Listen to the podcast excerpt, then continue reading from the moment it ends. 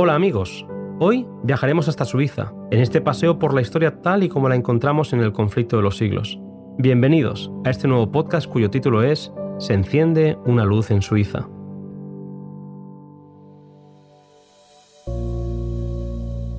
Bajo las majestuosas montañas de los Alpes suizos nació Ulrich Zwinglio, hombre lleno de talento con dotes especiales en la predicación y con un genio musical y poético este sacerdote fue llamado por Dios para levantar a Cristo desde el conocimiento profundo de las Escrituras. Contrario al fanatismo con el que actuaban los creyentes y la superstición con la que mezclaba Roma los asuntos religiosos, Zwinglio predicaba a los fieles la suficiencia del sacrificio de Cristo y la necesidad de la fe en él como único remedio para el pecado. Muchos de los que le escuchaban quedaban frustrados con estas nuevas enseñanzas, puesto que estaban satisfechos con el antiguo camino al cielo que Roma había trazado.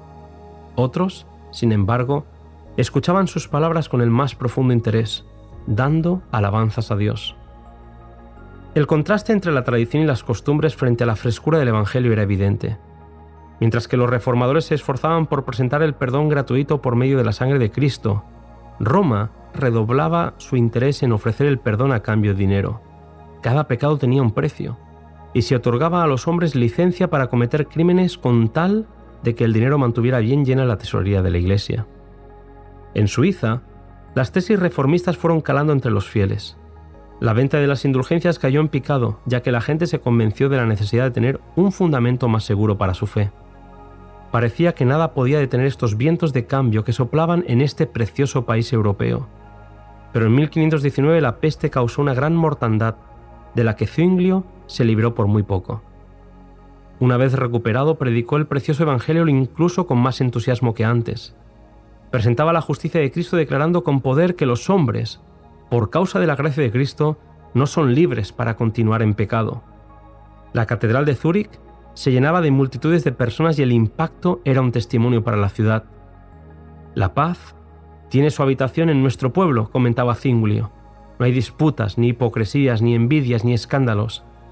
Así, relacionaba el predicador tal paz con los frutos de la fe. El capítulo concluye exponiendo un nuevo encuentro organizado por los partidarios de Roma.